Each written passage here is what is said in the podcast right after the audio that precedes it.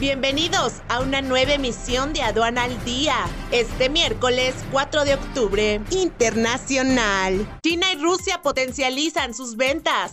Plátano ecuatoriano crece en exportación y presencia en Rusia y la Unión Europea. Japón se moviliza para promocionar el consumo de su pescado ante veto chino por Fukushima.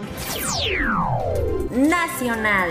Las empresas de Baja California marcan un liderazgo con su presencia en otros estados del país.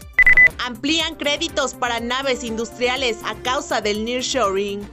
Presupuesto de Mexicana de Aviación asciende a 119.7 millones de pesos.